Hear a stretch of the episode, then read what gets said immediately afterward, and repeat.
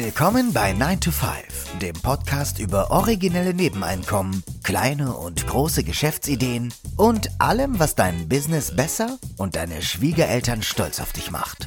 Es ist nie zu spät für einen Plan B. Hier sind deine beiden Gastgeber, Ruben Alvarez und Christian Schmid.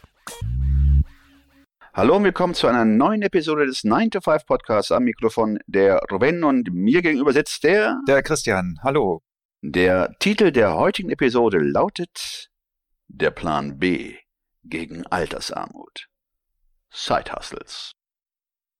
Die gesetzliche Rente wird für die allermeisten unserer Hörer nicht ausreichen. Aktuell liegt das Rentenniveau bei unter 50 Prozent des Nettolohns. Könntest du heute von 50 Prozent deines Nettolohns leben? Jetzt stell dir mal vor, du hast ein Durchschnittsgehalt, dann würdest du nach allen Abzügen bei rund 1890 Euro monatlich liegen. Das heißt, 50 Prozent dessen sind 945 Euro im Monat. Das wäre deine Rente. Könntest du von 945 Euro im Monat leben? Und vor allen Dingen, möchtest du das? Als kleine Randnotiz, wenn du heute 38.000 Euro im Jahr verdienst, dann gehörst du schon zu den Top 30 Prozent. Das muss man sich vorstellen. Du gehörst mit einem Durchschnittsgehalt von 38.000 Euro zu den Top 30 Prozent der arbeitenden Bevölkerung. Das wiederum bedeutet, da muss doch kein großer Mathematiker sein und kein Genie, dass 70 Prozent weniger verdienen als du. Oh, oder als ein Durchschnittsbürger. Genau. So, die meisten Jobs heutzutage sind ja, wie soll man sagen, temporärer, als man sich das vielleicht wünscht. Also diese Erwerb Erwerbsbiografien, so wie wir es von unserer Elterngeneration noch kennen, das ist ja im Grunde genommen passé. Und die gesetzlichen Systeme sind aber aus einer Zeit, in der man oft 30, 40 Jahre lang für einen Arbeitgeber gearbeitet hat. Die Situation hat sich dramatisch geändert. Wir sehen es ja auch an der, an der Rentensituation. Deshalb sagen wir heute, du brauchst einen Plan B. Also du sprichst ja diese durchgängigen, durchgängigen Lebensläufe, dass jemand Schule, Lehre, Arbeitsleben, Rente und damit seine ähm, ja, Wartezeit erfüllt hat, um ja eine geregelte Rente zu bekommen. Allein das Wort geregelte Rente ist ja heute schon wieder widersprüchlich. Also ein Plan B deswegen, weil ich kann mir nicht vorstellen, dass jemand, der ein Durchschnittsgehalt verdient und zu den Top 30 der arbeitenden Bevölkerung gehört, mit diesen 945 oder 950 Euro, die wir da gerade erwähnt haben, überhaupt in der Lage wäre zu leben, sofern er keine anderen Vermögenswerte angesammelt haben, wie in Form von Einkommen, Sparpakete oder Erbschaften. Also Plan B. Plan B, primäres Ziel deines Plan B ist es, dein Einkommen zu erhöhen. Jetzt könnte man denken, super, also ich arbeite einfach mehr, ich frage meinen Chef nach einer Gehaltserhöhung oder wie auch immer. Ich mache Doppelschicht. Genau. Da sagen wir, das ist vielleicht nicht der klügste Weg und wir möchten euch heute in dieser Episode einen anderen Weg aufzeigen, der eine Alternative euch bieten könnte. Wobei, wir müssen nur ganz kurz äh, einschieben, wenn ihr die Möglichkeit habt, eine Gehaltserhöhung zu bekommen, Super. fragt danach.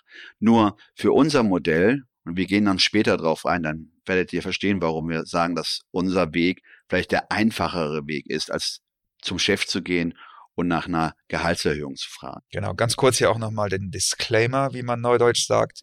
Wir sind keine Steuerberater, wir sind auch keine Rechtsanwälte. Das, was wir hier sagen, das sind nur unsere Gedanken und unsere Ideen zu dem Thema.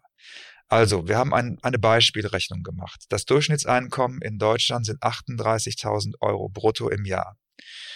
Das ergibt 24.000 Euro netto im Jahr. Wir haben da den, den Brutto-Netto-Rechner aus dem Internet bedient, verlinken wir auch in den Show Notes. Und unser Ideal-Avatar oder ist Single, alleinstehend. Genau, Steuerklasse 1 war das, glaube ich. Ja, und, ja. Alleinverdiener. Genau. So, das Ziel soll jetzt sein, 450 Euro im Monat nebenher netto mehr zu haben. Das haben wir jetzt einfach mal als Marke genommen. Warum? Das werdet ihr auch nachher sehen. Also, wie schafft es der Mensch mit 38.000 Euro brutto im Jahr, 450 Euro netto im Monat mehr zu haben?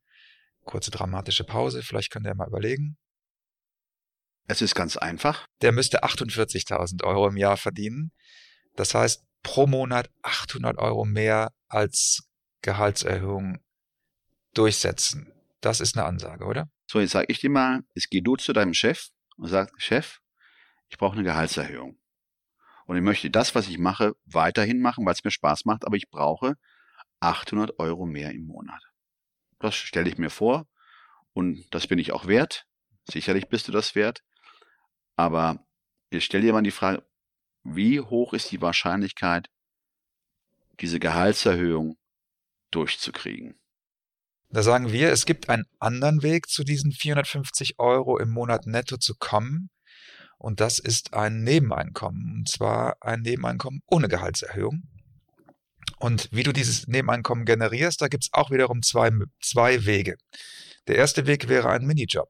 Das klingt jetzt banal, die meisten haben diesen Begriff auch schon mal gehört. Wir wollen aber kurz erläutern, was das für steuerliche und sozialversicherungsrechtliche Vorteile hat.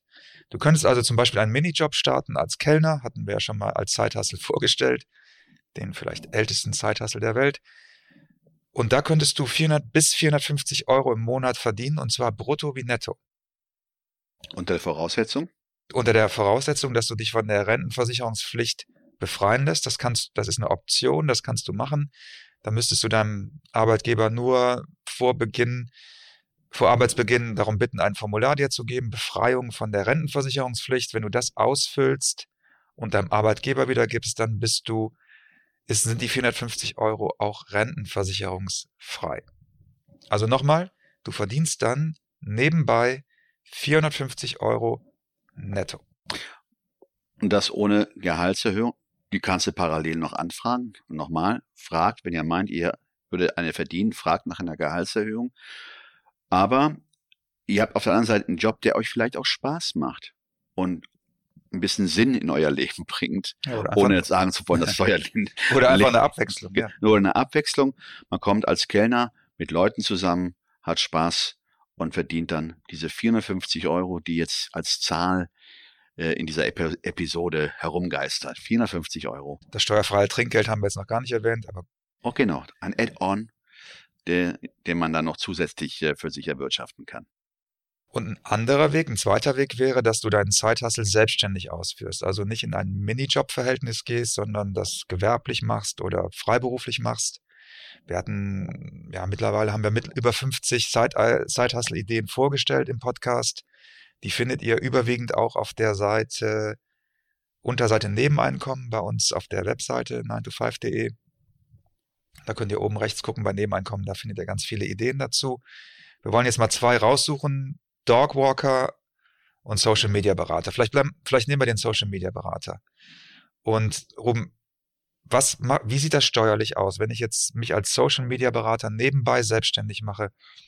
Was muss ich dann an Steuern abführen? Wie sieht's mit der Rentenversicherung aus? So, jetzt bin ich nochmal, das müssen wir hier nochmal hervorheben. Ich bin kein Steuerberater und ich arbeite auch nicht im Finanzamt. Also das, was ich hier sage, äh, ist auf, nicht auf meinen Mist gewachsen, aber zumindest kann ich ja so viel sagen, dass du, wenn du als Social Media Berater anfangen möchtest, also praktisch eine selbstständige Tätigkeit, also du müsstest auch ein Gewerbe anmelden, aber ähm, ist davon auszugehen, dass du A, das könntest du wahrscheinlich freiberuflich machen, würde ich mal von ausgehen. Aber egal. Hm? Gut, da vielleicht gibt es die Möglichkeit der Freiberuflichkeit. Hm? Okay. Aber das ist wie schon gesagt, wir sind jetzt hier keine Rechtsberatung, auch keine, ja. keine Steuerberatung. Als Selbstständiger oder wenn du für nebenbei selbstständig bist, wirst du am Anfang kaum Steuern auf deine Einnahmen zahlen müssen. Warum? Kaum hört sich jetzt ein bisschen an, hey wow, das ist jetzt hier äh, äh Phantasialand. Nein, kaum heißt, weil du ja die Möglichkeit hast, auch Ausgaben entgegenzurechnen. Und wenn du gerade frisch anfängst, wirst du ja gewisse Instrumentarien oder Werkzeuge brauchen. Klapprechner. genau einen Klappstuhl zum Sitzen, richtig? Ne? Du musst ja auch arbeiten. Du brauchst, äh, äh, gibst aus für, für Smartphone. Für Literatur. Weiterbildung. Für Seminare, Weiterbildung.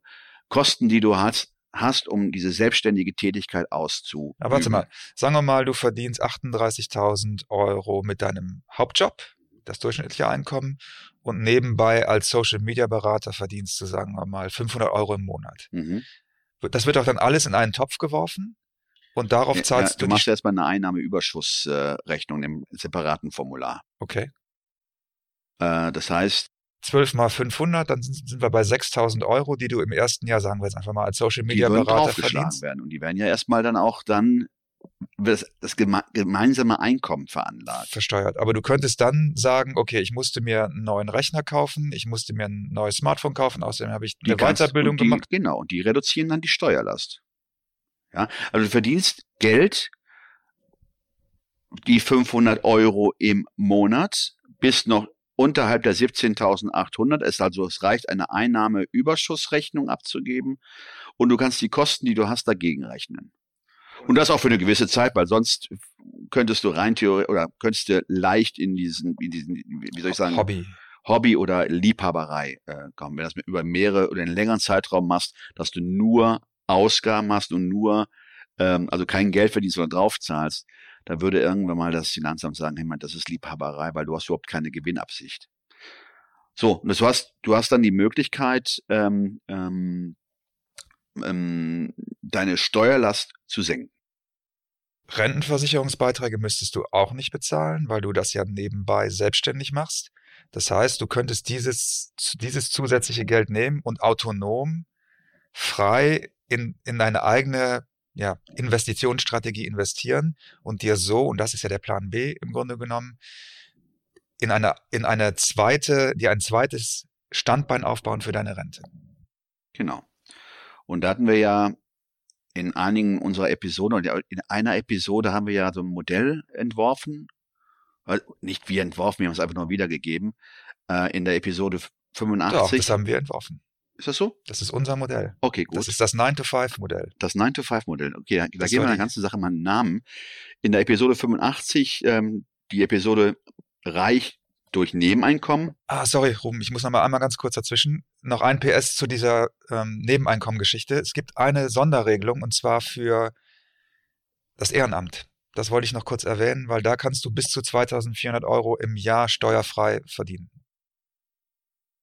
nochmal dann zurück zu dem Thema äh, Episode 85, Reich durch Nebeneinkommen. Da haben wir ein Modell entworfen. Jetzt, wie ich gerade erfahren habe, ist das unser Modell, das 9-to-5-Modell. Da sind wir da von folgendem Szenario ausgegangen. Wir hatten zwei Typen, zwei Avatare, sag ich einfach mal, oder zwei Bürger, Durchschnittsbürger.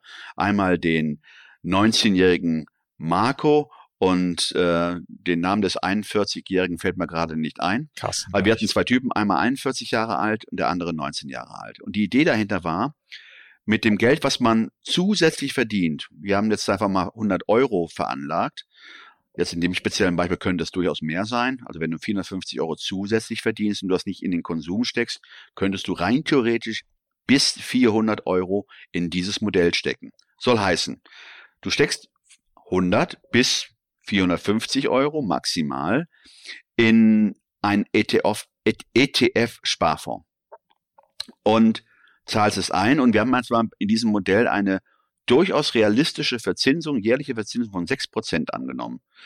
Längerfristig kann die durchaus höher sein, aber 6% ist eine durchaus realistische Verzinsung.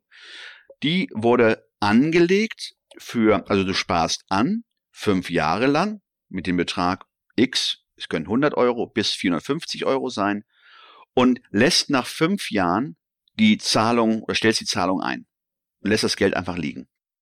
Und dann wäre das für den Marco, den 19-Jährigen, der hat also bis 24 gespart und dann aufgehört zu sparen, hat also dann das Geld im besten Falle nicht mehr angerührt. Und die Idee dahinter ist, dass das Geld bis zum Renteneintrittsalter liegen lässt. Und dann hätte der derjenige, der 100 Euro über fünf Jahre jeden Monat zurückgelegt hat, hätte am Ende 73.753 Euro angespart. Das muss man sich auf der Zunge zergehen lassen. Wow, nicht? Das ist eine Menge Holz dafür, dass man fünf Jahre lang ja Nebeneinkommen nicht verkonsumiert hat. Ja. Das haben wir gerade zum Beispiel, wenn du vielleicht monatlich immer 100 Euro in der Kneipe lässt. Ja. Ne, stell dir mal vor, du hättest fünf Jahre auf deine Gesundheit geachtet und weniger getrunken und dieses Geld, was du normalerweise in die Kneipe gebracht hättest, in diesen ETF, ETF-Sparplan eingezahlt, hättest du dann nach dieser, wie viele Jahre man ausgerechnet, wenn er bis 24, 1924, rund 40 Jahre kann man ja sagen, 42 Jahre das Geld liegen lässt. Hört sich nach einer langen Zeit an, aber ja, das aber Geld, ja. Lässt es einfach liegen, muss, ja. Richtig. Was nicht heißen soll, dass man nicht an das Geld rankommt. Man kann es jederzeit auflösen. Das ist nämlich noch ein anderer Vorteil dieser, dieses Plan Bs. Das Geld, das du da ansparst, in beispielsweise diesem ETF-Sparplan, das kann, da kommst du jederzeit ran. Du kannst es auch vererben. Du kannst ähm, alles abheben oder einen Betrag abheben. Du musst nicht warten, bis du im Renteneintrittsalter bist. Es gibt dir also insgesamt einfach mehr Ja. Autonomie. Ja, und die Idee dahinter ist ja jetzt nicht einfach mal äh, einmal einen Sparplan zu beginnen und na- nach fünf Jahren aufzuhören, sondern auch vielleicht mal ein Gefühl dafür zu bekommen, welche anderen Anlageformen es da draußen gibt. Es gibt, äh, okay, Sparbuch wissen wir ja, bringt nicht sehr viel. Girokonto bringt dem Finanzminister was, aber nicht dir. Ne? Olaf Scholz, der da mit seiner Aussage, ne, mein Geld liegt auf dem Girokonto, aber dann auch mal ein Gefühl dafür zu bekommen, welche Möglichkeiten es gibt. Und momentan ist ja die Aktie die Anlageform, wenn man das richtig macht und sich damit auch auseinandersetzt. Da Beate Sander. Beate Sander lässt wieder grüßen. Man muss sich auch mit dem Thema auseinandersetzen. Aber dass man dadurch das Gefühl bekommt und eine gewisse Sicherheit, sich auch mal mit anderen Themen als nur das Sparbuch oder Girokonto zu befassen oder Bundesschatzbriefe, die ja auch nicht sehr viel mit, mitbringen heutzutage. Und dann zu sehen, hey, ich habe hier die Möglichkeit, mit Wissen und Geld Vermögen aufzubauen. Vermögen aufzubauen. So, das war, das war unser Plan B, den wir euch heute mal vorstellen wollten. Also ein alternativer Weg, der euch aus der gesetzlichen Rentenversicherung ein bisschen rausführt und in eine, ja, in, möglicherweise in die finanzielle Freiheit führt, indem ihr euch unabhängiger macht und Also wenn wir sagen, aus der gesetzlichen Rentenversicherung rausführt, Das- soll es nicht heißen, dass man sich jetzt hier dem ähm, der Gemeinschaft entzieht. nee, das ist ja alles völlig, Alles genau, völlig legal und völlig legal. Ähm, natürlich, das Rentensystem hat immer noch einen Zweck, aber nicht in der Form, wie es gerade dargestellt wird. Die Rente ist sicher, und da zitiere ich Ola, äh, Olaf Blüm, den Norbert Blüm, aber die Höhe reicht einfach nicht aus. Und solange an dem System nicht oder man nicht an einer Rentenreform, es ist nicht einfach, das müssen wir ja auch äh, zugeben, aber solange nicht an einer Rentenreform ähm, oder die Rentenreform eine Besserung verspricht, sollte man zusehen, wie man so ein bisschen für sich äh, vorsorgt. Das ist ja auch so gewollt, ne? ist auch gewollt. Ne? Es steht ja auch in dem Steuerbescheid drin, Rentenbescheid, ja. äh, Rentenbescheid, Entschuldigung, Rentenbescheid steht es auch drin, dass die Rente nur eine Grundversorgung darstellt und für die Versorgungslücke wird auch da namentlich erwähnt, selber zu oder die, diese Lücke, wenn es geht, mit eigenen Mitteln schließen soll.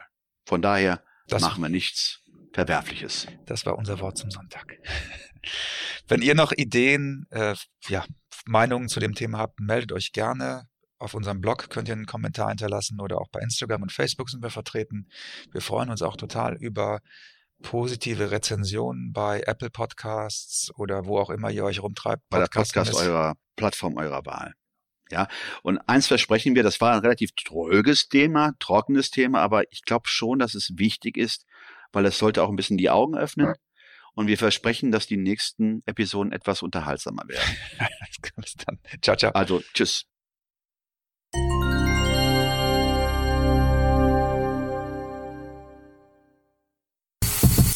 Das war 9 to 5, der Podcast von Christian und Ruben. Alle in der Episode erwähnten Links findet ihr in den Shownotes auf 9to5.de.